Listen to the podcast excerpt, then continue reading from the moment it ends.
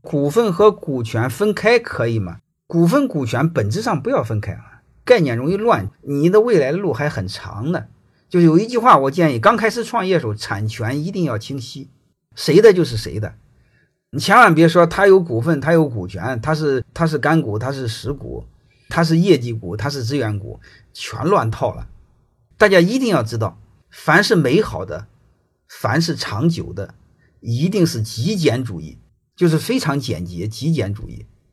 你比如，我把能力的分解，分解成听说读写作，然后再往下分解，分解到我们对事物的认知。认知下面，我有告诉你很多标准，什么是未来？有未来的才是标准。啊，这是不停的在分解。我给你们讲的不就是第一原理吗？就拆分都不能再拆分了吗？那下面就在判断。如果你们是老板的话，我继续给你们做判断。什么是未来的机会？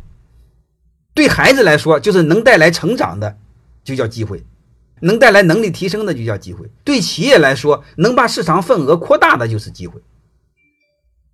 那那那就慢慢的再来吧，我就给到这个标准就可以了。有机会我再继续跟您谈。